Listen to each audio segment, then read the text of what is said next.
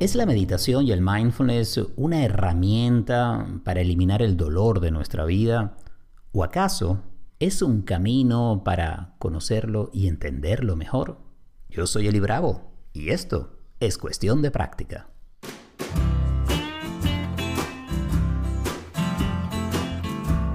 ¿Qué tal? Bienvenidos a un nuevo episodio de Cuestión de Práctica. Feliz de poder eh, estar junto a ti, de compartir a través de este podcast que no busca ser perfecto, sino humano. Y como siempre agradeciendo a todos ustedes por compartir a través de sus redes sociales o con sus amigos el contenido de este podcast. Es la mejor manera para llegar así a cada vez más personas. El tema de hoy es un tema que conozco de primera mano y estoy seguro que tú también. Porque si hablamos de dolor físico o emocional, lo hemos sentido, sí o no. Somos humanos, hemos pasado por situaciones difíciles, eh, pérdidas, cambios, transformaciones, momentos alegres, momentos oscuros. Eh, de eso, diría uno, se trata vivir. Y entonces aquí, ¿qué función puede tener una práctica de mindfulness, de meditación o incluso un trabajo terapéutico? ¿Es acaso una manera de quitarnos esto que estamos sintiendo y que nos duele tanto de encima? ¿O es un camino para entender mejor lo que nos está sucediendo y reforzar los recursos, lo que tenemos internamente que nos ayuda no solo a anclarnos y a manejarnos dentro de la felicidad, sino también a, a navegar, a transitar esos momentos difíciles? La conversación que tendré hoy es una conversación que a mí me resultó fascinante. Ausías Cebolla será mi invitado, licenciado en psicología en la Universidad de Valencia, y con él vamos a estar hablando sobre lo que es y no es la meditación. ¿Cómo funciona? ¿De qué manera se puede aplicar en un contexto clínico o de terapia?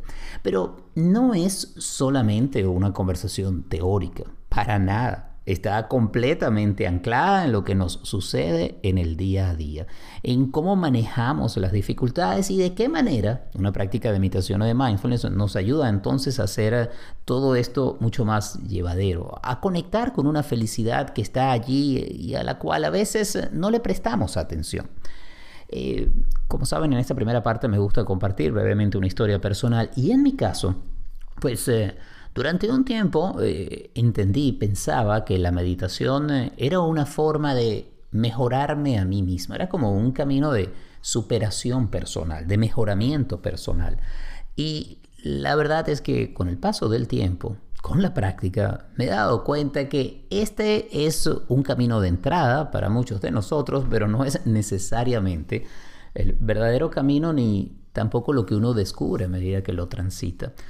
Eh, más que tratarse de un proceso de automejoramiento, autosuperación, eh, esto que llaman en Estados Unidos el self-improvement, en realidad es un camino de autoconocimiento y allí es donde radica su belleza. Cuando facilito los talleres o incluso dentro de las sesiones de terapia me gusta recordar estas palabras que le escuché a uno de mis maestros, a Jack Cornfield, quien decía que esta práctica no es para mejorarte a ti mismo, si acaso es para mejorar tu amor, tu capacidad de amar. Y aquí es en donde adquiere un giro importantísimo, porque si entendemos que no hay nada que haya que mejorar, sino que hay que buscar establecer una relación distinta, una manera de amar distinta um, a los demás, a nosotros mismos, a lo que nos sucede en el presente, entonces allí hay también una posibilidad de elección y esa posibilidad de elección puede llevar a un mejor lugar. Pero no me quiero adelantar a la conversación con Ausías, quien estará con nosotros ahora en breve, sino que lo que quiero es eh, pues, abrir aquí una interrogante, una pregunta para ti. ¿Qué es exactamente lo que buscas eh, o lo que deseas cuando practicas y meditas o cuando vas a buscar una manera de iniciar una práctica de meditación o una práctica contemplativa? Esa pregunta inicial, ¿cuál es eh, este objetivo? ¿Qué es lo que estoy buscando? puede abrir un mundo de posibilidades y de alguna manera es la pregunta que espero responder junto a Ucias para todos ustedes. Y digo espero porque no hay una sola respuesta. Al final, en esta práctica también uno escoge cómo la realiza, cómo la aplica, cómo la desarrolla a través del tiempo, porque se trata de práctica, ¿sí? Así es, cuestión de práctica.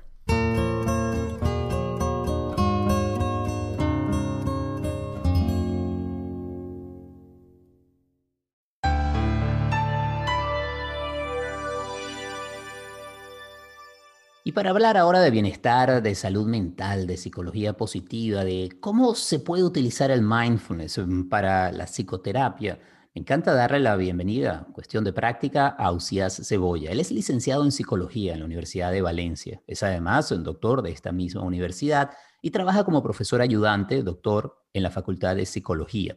Trabaja en distintas áreas. Una de ellas tiene que ver con la unión de bienestar y tecnología a través del LabCitec. También trabaja en la formación de facilitadores y sus áreas de investigación son el mindfulness y la meditación, tanto a nivel de eficacia en las intervenciones como en la investigación sobre los mecanismos. Le interesa la realidad virtual, la psicología positiva y los estilos de vida saludables. Ausias, gracias por acompañarnos en cuestión de práctica. Encantado. Muchas gracias, Eli. Me encanta tener la posibilidad de hablar sobre las aplicaciones y cómo funciona el mindfulness. Y, y, de eso vamos a hablar. Pero antes me gustaría comenzar por el principio. Uno de los trabajos que desarrollas tiene que ver con el bienestar. ¿Qué entiendes tú a estas alturas, luego de tus estudios y de tus experiencias sobre lo que es el bienestar? ¿De qué hablamos cuando hablamos de bienestar? Bueno, el, el área de estudiar bienestar es fascinante. Fíjate que la, la ciencia psicológica se ha dedicado casi 100 años a investigar el sufrimiento. Sufrimiento con múltiples, múltiples formas de sufrir. Y se ha dedicado relativamente poco tiempo a comprender los mecanismos subyacentes del estar bien, ¿no? de estar contento, bien, satisfecho. La cantidad de información que tenemos sobre cómo nos deprimimos es eh, inmensa en comparación con cómo somos felices. Y llevo años investigando en eso, sobre todo porque desde las tradiciones contemplativas, la meditación siempre se ha utilizado como una herramienta para el bienestar y no tanto como una herramienta para el sufrimiento. El concepto sukha de la tradición budista, que tiene algo que sería una relación, una especie de satisfacción con la vida o estar a gusto, en comparación con dukkha. Es decir, el diálogo entre bienestar y sufrimiento en la tradición contemplativa es mucho más eh, ágil que el diálogo que tenemos en el mundo académico. Entonces, cuando me puse a, practicar, yo llevo muchos años practicando, empecé a darme cuenta que la razón por la cual la gente empieza a meditar no es la misma razón por la cual la gente continúa meditando. Muchas personas acceden a la meditación para dejar de sufrir o para sufrir un poco menos, para reducir estrés, para reducir depresión, ansiedad, pero los que continúan practicando lo hacen para aumentar su bienestar psicológico. Y entonces en ese segundo periodo de trabajo apenas había manuales o apenas había protocolos que trabajaran esta segunda parte del camino, en la cual ya el problema no es eh, desembarazarme o desconectarme de todos estos patrones negativos, sino construir un patrón positivo de funcionamiento. Y aquí la psicología positiva era, un, era muy bonito, era una, un conocimiento muy interesante para completar o que al menos nos facilitaba una cadena de conexión entre la tradición contemplativa y, lo que era todo lo que es el discurso de la virtud en las tradiciones contemplativas, sobre todo la budista, y la psicología más académica.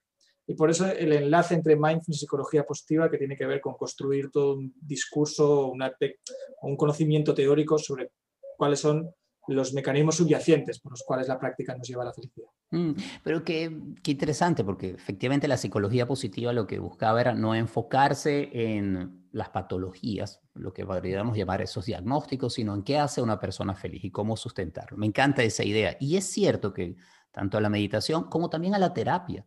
La persona acude cuando tiene un problema. Alguien dice, no voy a ir al terapeuta o al psicólogo porque me siento bien, sino porque tengo una depresión. Ahora, ¿Qué sucede entonces con la práctica de mindfulness que ayuda a reforzar esos mecanismos, cualidades eh, o habilidades que hacen a una persona vivir en bienestar? Y, aquí además entiendo que el bienestar no es vivir todo el tiempo feliz y contento, sino con unos niveles de felicidad o contentura, si pudiéramos usar esa palabra, que te hacen la vida más agradable, incluso llevadera. ¿Qué es lo que tiene el mindfulness? ¿Cómo funciona? Nosotros nos basamos en un modelo de Richard Davidson, que es un investigador muy reconocido de la Universidad de Madison, y él publicó en el año 2015 un artículo llamado The Neuroscience of Happiness. Y ahí hablaba, él hablaba de cuatro mecanismos o de cuatro constituyentes de la felicidad. Eh, mindfulness, la capacidad, sobre todo se refería a mindfulness como la capacidad de no quedarte pegado a la emoción, ¿no? la capacidad de más atencional, el componente más atencional de mindfulness. Luego, la capacidad de regular la emoción positiva, alargándola al máximo tiempo posible, que eso sería una especie de cronometría emocional, es decir, cuánto soy capaz de saborear, sostener y profundizar en una emoción positiva. Luego, la capacidad de acortar la emoción negativa, de qué manera, puedo, una vez la tengo, ya la he identificado y ya veo que no tiene más sentido, si soy capaz de desengancharme de la emoción negativa. Y el cuarto constituyente, que sería el altruismo, la compasión y la bondad. Estos cuatro constituyentes, nosotros lo que hemos hecho es convertirlo en un protocolo de meditación. De tal manera que mindfulness funcionamos jerárquicamente. Mindfulness sería el primer eslabón de la práctica. Es, el camino de mindfulness es suficiente, pero en algún momento a lo mejor necesita el complemento de otras intervenciones. Entonces, mindfulness es la base. De hecho, es un entrenamiento que se utiliza solo con gente que ya sabe meditar. Mindfulness es la, la base. Pero en algunos casos no va a ser suficiente. Requiere de un entrenamiento en el cultivo de estos tres ingredientes posteriores intentando construir un edificio de, meditación que sea mucho más complejo. De hecho, mucho más similar a lo que en las tradiciones se hace, de donde hay todo un, todo un set de, entrenamientos y de protocolos que se van interrelacionando cuando tú trabajas en la tradición. Cualquier tradición espiritual. Y nosotros estamos muy interesados en el diálogo entre tradición contemplativa y academia ¿no? y ciencia. Y aprender mucho de lo que ellos hicieron hace, hace siglos, intentar traducirlo, secularizarlo y hacerlo científico. Y entonces esa es nuestra manera de entender. Mindfulness es suficiente para aumentar el bienestar, sin duda. Porque pero lo que pasa es que mindfulness se puede utilizar para muchas cosas. Entonces, además se explicita el itinerario por el cual logro que mindfulness aumente el bienestar, pues ahí estamos haciendo como un camino mucho más potente. Mm, entonces estaríamos hablando que en primer lugar, hablando de mindfulness o de atención plena, es la capacidad de prestarle atención a lo que sucede mientras está sucediendo. Y aquí uso esa definición de John Kabat-Zinn, es decir, ¿qué está sucediendo afuera? ¿Qué está sucediendo adentro? ¿Qué es lo que me está ocurriendo emocional y también físicamente? ¿Cuáles son las sensaciones que hay en mi cuerpo? Empezar a prestar atención a todo ello, lo cual da una capacidad de observación o de reconocer lo que está pasando, porque muchas veces ni siquiera nos percatamos de lo que estamos sintiendo o de lo que estamos pensando, ¿no? no somos capaces de prestarle atención. Pero tú estás hablando entonces de ir un poco más allá. Es decir, una vez que tenemos esa capacidad de darnos cuenta y reconocer, por ejemplo, que hay un patrón de rumiar y repetir pensamientos que, entre comillas, llamamos negativos o que terminan siendo dolorosos, o que hay una tendencia a estar planificando a futuro y andar con una angustia o una ansiedad por las cosas que van a pasar, lo que dices es que allí empiezan a entrar algunas intervenciones para cambiar esos patrones. Se trata entonces de entender cómo trabaja la mente para conociéndola mejor, poder trabajar alrededor de ella. ¿A eso te refieres? El, tema está en si cuando yo he observado algo, debo de discriminar lo burdo de lo sutil o no. Es decir, yo, eh, hay un momento en el que, de hecho, todos los entrenamientos de mindfulness plantean lo mismo. Tú primero actúas, haces mindfulness, pero luego actúas. ¿no? Tiene, que haber, tiene, que, tiene que tener una acción, la acción tiene que ir después de la práctica, después de la observación si yo observo determinados patrones, pero luego no, sé, no, hago nada con ellos, de nada me ha servido verlos. Eh, lo que nosotros planteamos es que en el camino hacia el bienestar psicológico, eh, no solo hay que observar el presente, también hay que aprender a discriminar. Hay un componente ético en la práctica y tenemos que invitar a que la gente aprenda a discriminar entre aquello que me ayuda y me sienta bien y aquello que no me ayuda y no me sienta bien. Entre lo que es sabio y lo que es más fuente de ignorancia. Entre, entre lo que tiene un impacto positivo en mi yo de dentro de cinco minutos y lo que tiene un impacto positivo en mi yo de anciano. De la manera que el bienestar psicológico se entiende o lo entendemos como un camino vital, de construcción vital, no como un estar, no como algo estar a gustito o estar hedónico. Entonces siempre ponemos la diferencia entre meditar de manera hedónica o meditar de manera eudemónica. Meditar de manera hedónica lo que hago es buscar el bienestar psicológico en la propia práctica. Si yo medito de manera eudaimónica, yo entiendo que la meditación es una herramienta que me hace mejor persona. Independientemente de que sea agradable o no practicarla, en determinados momentos es desagradable, como no, pero que se plantea más como una herramienta de construcción a largo plazo de un proyecto vital, en el que el desarrollo de mi bienestar, que tiene que pasar irremediablemente por el bienestar colectivo, porque el bienestar individual, si no hay un colectivo detrás, no tiene sentido y por tanto el bienestar siempre pasa por la ayuda al otro y la bondad y la compasión y el altruismo, construir un proyecto de vida en el que la meditación es una herramienta de transformación a largo plazo. no, no, es, no es que sea incompatible con, con, el discurso más de mindfulness como herramienta para manejar el sufrimiento. Para nosotros son niveles diferentes de trabajo que, que, llegan en determinados momentos diferentes de la práctica. De hecho, esto surge en, en, en el equipo que lo hemos hecho, eh, surge precisamente cuando la paternidad nos impide eh, hacer nuestra práctica meditativa de manera tranquila y sostenida. ¿no? Y entonces de repente nos tenemos como que de cómo convertir la paternidad en una vía de desarrollo y de crecimiento ahora que no puedo meditar con las mismas condiciones en las que la hacía. Entonces, a partir de ahí construimos todo este, todo este, todo este discurso alrededor de cómo eh, la meditación y la acción, la meditación y la virtud son irremediablemente, están irremediablemente unidas y cuando se unen, duplicamos la potencia. Mm, es decir, que esa idea de meditar en un espacio tranquilo, sagrado, casi que en una caverna en las montañas, parece que llegó a su fin cuando algunos de ustedes, como me ha sucedido a mí, se convirtieron en padres o madres y entonces eh, hay pañales, biberones, llanto y muchas cosas que nos traen a un trabajar en el día a día, lo que es un plano muy terrenal. Lo que oigo allí es que entonces buscaron una manera de traer esta práctica que no se trata de huir de la realidad o crear una realidad alterna, sino trabajar la realidad que tenemos tal y como es, ¿no? Fíjate, Eli, que yo muchas veces lo comento en los cursos y la gente se suele reír. Y hubo un día en que me di, cogí mi biblioteca de libros de meditación, la empecé a estudiar y me di cuenta que el 90% estaban escritos por hombres solteros. Los manuales de meditación están escritos por hombres solteros. Yo todavía no he encontrado un manual de meditación escrito por un hombre que sea padre, que sea trabajador, que tenga que pagar una hipoteca, que tenga que... y, los libros que hay de mujeres son muy bonitos, son muy interesantes, pero tampoco parece que hay una... se entiende mindfulness. Es, como que siempre eh, se plantea mindfulness como una herramienta que te desconecta, que te aleja de la, de la sociedad para luego volver. Eh, con la metáfora de la cueva ¿no? y luego bajar al mercado. Pero creo que los tiempos han cambiado estamos en otra sociedad. Y, eso es lo que hablábamos antes, ¿no? tiene un componente también muy cultural. Los que somos, yo, me siento más mediterráneo ¿no? que, el concepto de latino, pero creo que en eso compartimos. Para nosotros la familia, lo colectivo, el, pueblo, eso es muy importante. No, y eso, los protocolos de mindfulness tradicionales se obvían. Es como, son, protocolos de mindfulness muy centrados en, lo individual y estamos eh, quitando la importancia, al menos en nuestra cultura, a una de las cosas más importantes que nos mueve, que es el bienestar colectivo.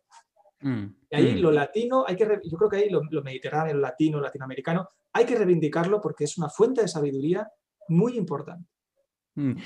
Incluso en el trabajo de silencio, que es tan importante, fundamental dentro de, de una práctica contemplativa, pero eh, escuchándote pienso, y esto lo he sentido tanto en retiros como trabajando con mis grupos y facilitación, cuando estás trabajando con una población hispana, latinoamericana, e incluso eh, en España, por ejemplo, esto de conversar, de comentar, de establecer un diálogo es algo que no ves, eh, por ejemplo, en grupos anglosajones. y hay una diferencia, que como dices, es una diferencia cultural. Eso significa que, claro, el silencio es fundamental, creo que es lo que ayuda a sintonizar con la experiencia interna, pero de verdad que lo vivimos de otra manera. Me encanta eso que dices. Ahora, no quiero dejar por fuera este aspecto de la meditación como una práctica que me va a quitar el sufrimiento o me va a permitir que yo no sienta más este dolor. Y pienso, por ejemplo, en, en una de mis pacientes que hemos ido trabajando a través del tiempo y en donde hay un cuadro depresivo muy fuerte y su demanda, su solicitud muchas veces es, quiero meditar para no sentir esto que me causa tanto dolor. Y allí hay, entiendo, y con, mucha justificación, un, deseo de no sentir. Pero esa no sería realmente la, eh, eh, hacia donde apunta una práctica de contemplación, ¿no? O sea, como me gustaría, ¿cómo, lo ves tú? Sobre todo porque la depresión es una de las áreas que ya has estudiado ampliamente. Me gustaría conocer tu idea de esto, de la meditación como una manera de salirme de mi sufrimiento y no sentir más nunca este dolor. Claro, fíjate que yo creo que ahí, ahí los medios de comunicación han creado, han, han, participado mucho de determinados discursos. Y yo creo que el mundo académico o divulgador o de facilitador no hemos sabido explicar bien el mensaje. Eh, mindfulness como una herramienta que me quita el sufrimiento. Yo lo he oído repetidas veces Pero tú coges un libro de John Kabat-Zinn y en ningún momento plantea lo más mínimo parecido a eso.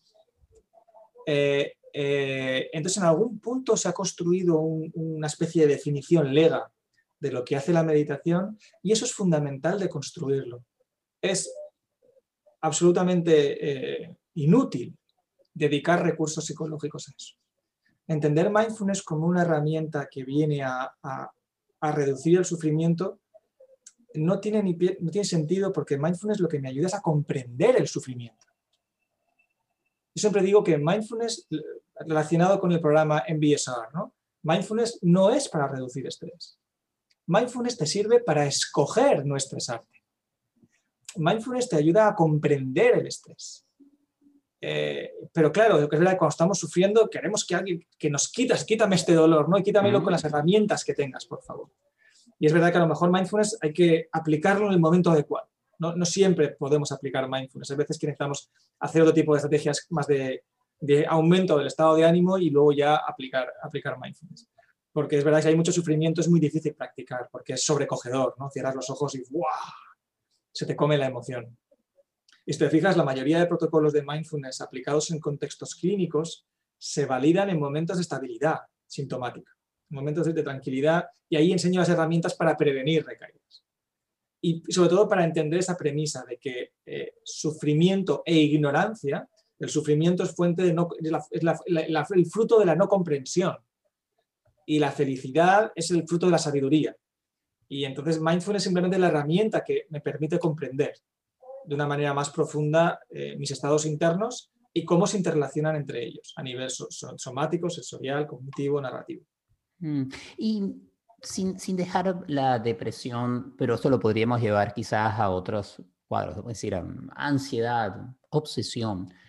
¿Cuál es tu visión a, través de la investigación? Aquí estamos hablando de situaciones que son puntuales eh, o son situaciones estructurales, eh, sobre todo con la depresión, que además podemos decir que es una auténtica pandemia. Las cifras de depresión han aumentado y, y luego, por supuesto, de este año del COVID ha sido mucho más. Eh, Aquí estamos hablando de, unas situaciones, de unos estados mentales que son inherentes, estructurales a la persona, que se presentan en un momento por factores externos y cómo interviene allí el mindfulness, cómo puede ayudar. Eso, para mí es una de las cosas más interesantes, porque fíjate, cuando, empezamos, cuando empiezas un grupo de mindfulness con población clínica, la metáfora que utilizamos para empezar, eh, es decir, a ver cómo explico, eh, la mayoría de los pacientes no tienen idea de para qué le va a servir meditar. Y empiezan un protocolo las primeras sesiones sin entender, porque tiene una demanda, dijéramos, como muy externa, pues estoy mal porque estoy en COVID, porque tengo depresión, porque tengo, porque, eh, tengo problemas de pareja, porque tengo problemas laborales. Entonces, requiere un tiempo como reconstruir la demanda y entender que hay una parte de ese sufrimiento que tiene que ver con cómo gestiono mi mundo interno. Y esta adaptación, esta construcción de la demanda que se va elaborando muy poco a poco desde la primera, a partir de la cuarta ya empieza la gente a comprender un poquitín más y luego prácticamente cuando lo entienden de verdad se acaba el protocolo y ya van a practicar a casa.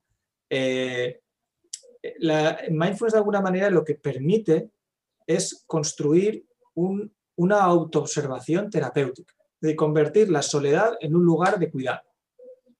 Cuando hacemos un estudio, un análisis cualitativo de, los, de, por qué la gente se beneficia de mindfulness. Hay, muchos estudios, son ya revisiones sistemáticas de análisis cualitativos. Pocas veces ves eh, comentarios como estoy en el presente o la mayoría de la gente dice he aprendido a cuidarme mejor. Hmm. Y esto es fascinante, porque la práctica de la observación constante del presente activa procesos de autocuidado. La única manera de entenderlo, a mi entender, es entender que la autoobservación me lleva irremediablemente al autocuidado desde la comprensión del sufrimiento. Y entonces cuando yo comprendo algo, automáticamente empiezo a hacer cosas para, regular ese sufrimiento. Pero es fascinante todavía, no entendemos bien los mecanismos que subyacen todo eso. Se habla de conciencia corporal, se habla de regulación emocional, se habla de cambios en la identidad, se habla de atención, pero no se habla de cómo se relacionan todos estos mecanismos.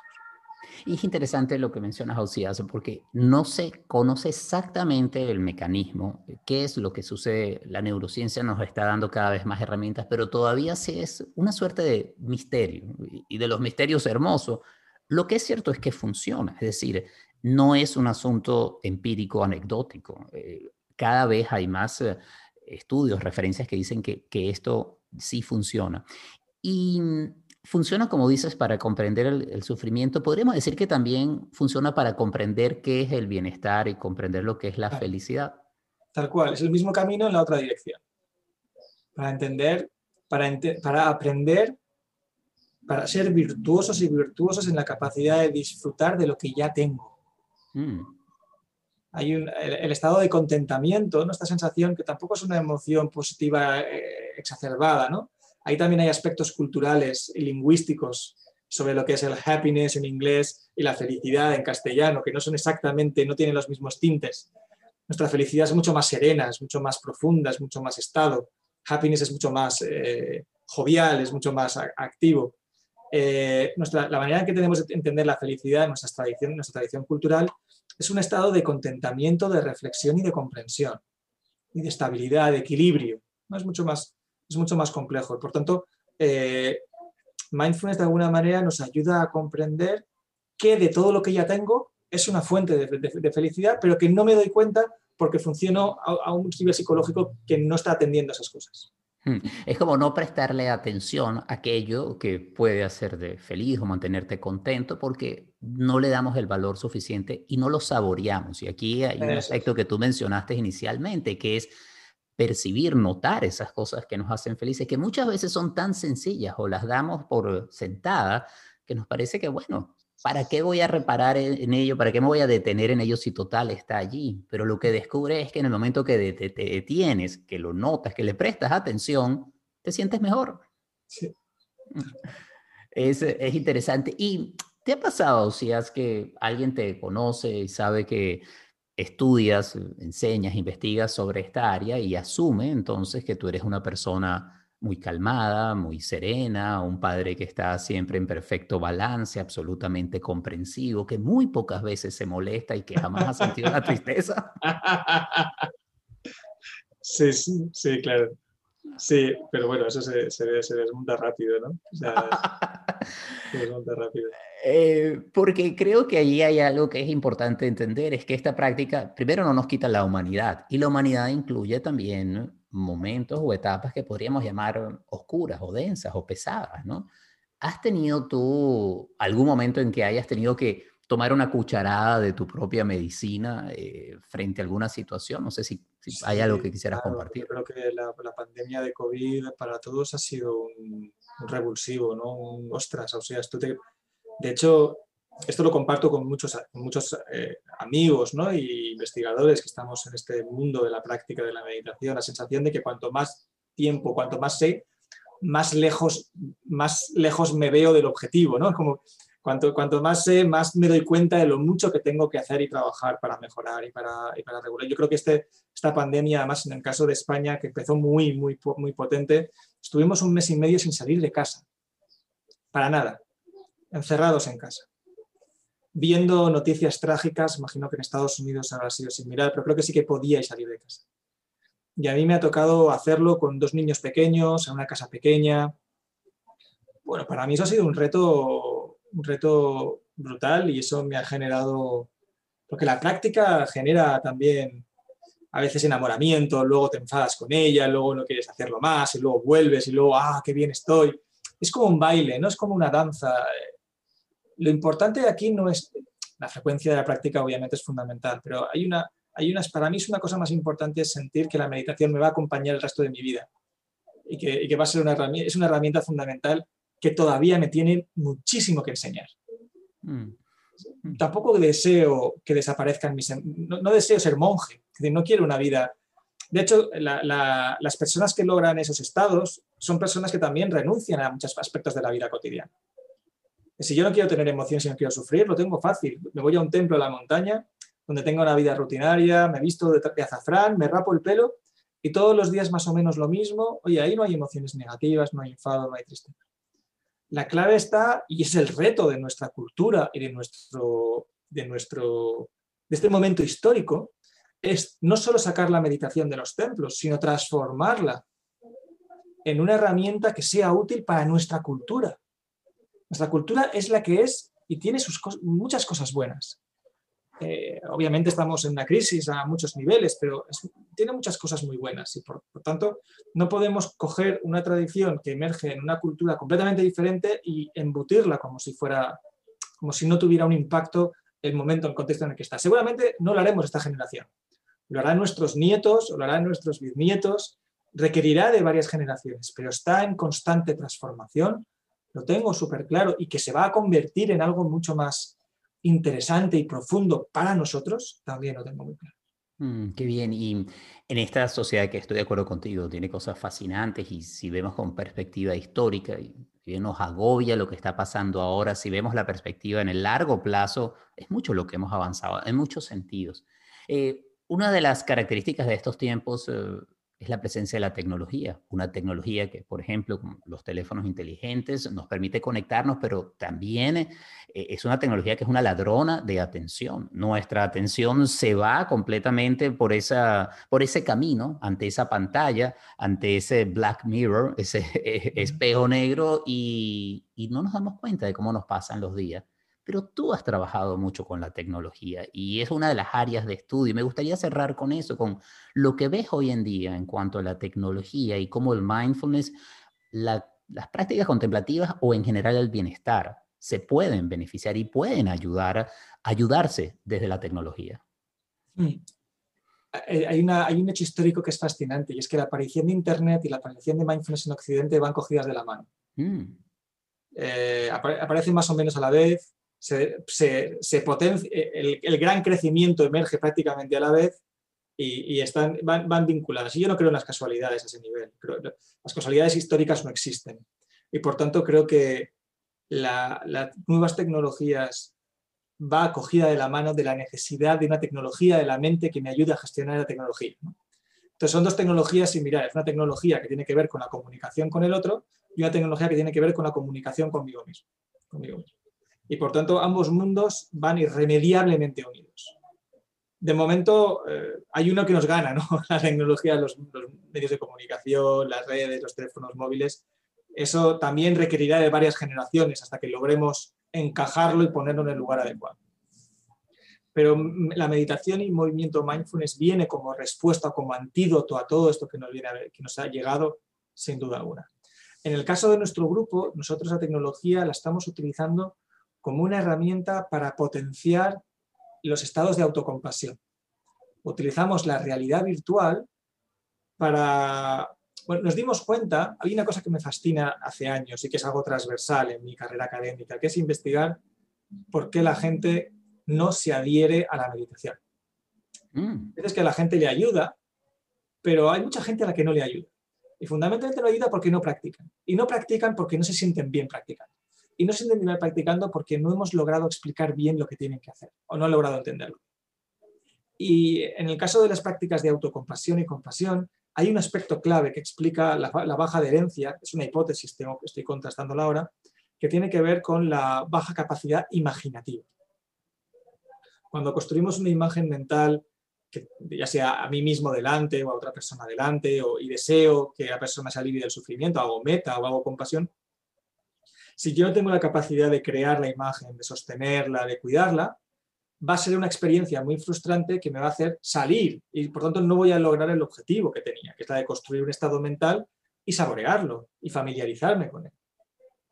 Entonces nos dimos cuenta en mi equipo que podíamos utilizar la realidad virtual para apoyar a esas personas que tienen dificultades en la imaginación, para facilitar esos primeros estados iniciales en las cuales ves la imagen que quieres reproducir y la puedes hacer de una, de una manera tranquila y sin estar con la presión de la imaginación. Eso además, la falta de imaginación o la falta de habilidades imaginativas también tiene mucho que ver con la tecnología. Ya no necesitamos imaginar para representar mundos. Solo hay que entrar en Google. Yo no tengo que imaginarme cómo será New York. No, me entro en, entro en Internet y me pongo New York y veo fotos. Mm. Entonces, los niños, eso, tu generación y mi generación sabemos lo que es jugar a imaginar. Cuando no había algo, pues te lo imaginabas. Pero ahora no lo necesitas. Si no hay algo, lo, construyo, lo traigo, me lo bajo de internet y lo veo. Y por tanto, esa será otra cosa que también que requerirá una especial visión. Y, y que en las tradiciones contemplativas nunca se ha trabajado porque no había necesidad. todo el mundo sabía imaginar porque había un mundo, un mundo mental imaginado. Y ahí las mi, mi, idea, la idea de mi laboratorio es coger las tecnologías e intentar ponerlas de nuestro lado, que sean herramientas que en lugar de distraernos potencien la meditación, que estén al servicio de la meditación. A veces veo muchos, muchas empresas que se dedican a hacer tecnología para la meditación, pero el, foco lo pone en la tecnología, no en la práctica. Hmm. Un casco que te hace no sé qué, o un sonido binaural de no sé cuántos. Cuando yo creo que el, el centro debe ser la práctica, la tecnología debe de apoyar la práctica y facilitar, sobre todo en aquellas poblaciones vulnerables que no sienten que la práctica les esté ayudando me has abierto el apetito para una conversación específicamente de este tema. De verdad que me, encanta oírlo. Me hace pensar, por supuesto, en la, importancia de la tradición de la cual viene esta práctica, porque el uso de, la imaginación, estas imágenes, que es tan rico, por ejemplo, en la tradición tibetana, que se centra sobre esto y en donde la práctica de la compasión realmente ha florecido, eh, lo puedo entender claramente en un mundo en donde el imaginarse era la lectura, la televisión, eh, era todo lo que se iba creando en la mente a través de recursos que efectivamente hoy en día no utilizamos de la misma manera. Pero por otra parte, lo que ha señalado de la tecnología para apoyar la práctica y la importancia de que sea la práctica lo central, es no perder de vista que lo más importante es lo más importante. Y en este caso de lo que estamos hablando es de poder traerlo a, una práctica, algo que vamos repitiendo y que como bien decías hace un instante, en momentos nos gusta, en momentos nos aburre, en momentos nos parece fascinante, otros días parece que es un sinsentido, pero es esa constancia lo que permite conocerlo más a fondo. Sí, te agradezco inmensamente y espero que podamos seguir conversando sobre estos temas. Felicitaciones por el trabajo que realiza en la Universidad de Valencia. Ausia, si alguien quisiera saber más de tu trabajo, contactarte, saber de tus investigaciones, ¿hay alguna manera? yo, el último proyecto en el que estoy, que es el que un poco te he contado, que es el, eh, este entrenamiento, se llama Entrenamiento en Bienestar basado en prácticas contemplativas. Todas las meditaciones se pueden descargar gratuitamente y ahí hay referenciado un manual que está publicado por Editorial Kairos, que se llama Psicología Positiva Contemplativa, y ahí pueden profundizar sobre todo lo que he dicho en la charla. Y en esta web también pueden encontrar mi dirección mail si quieren comunicarse conmigo, encantado de, colaborar, de apoyar o de ayudar a quien Es fascinante y además eh, con la proliferación de información que ha aparecido en Mindfulness, que ha estado tan centrada en información en inglés que procede de Estados Unidos, hay focos de difusión, de investigación y de trabajos originales que están ocurriendo en Latinoamérica y en España que son fascinantes y, el trabajo que hace la Universidad de Valencia y lo que están haciendo en el área de Valencia es sensacional. Un fuerte abrazo, espero que estés muy bien y además espero que sigas disfrutando a los pequeñines, que son esos pequeños maestros zen que están allí en tu casa para enseñarte. Uno piensa que uno de padre le enseña a los hijos y en realidad es a doble vía. Qué va, qué va, qué va. Gracias. Gracias.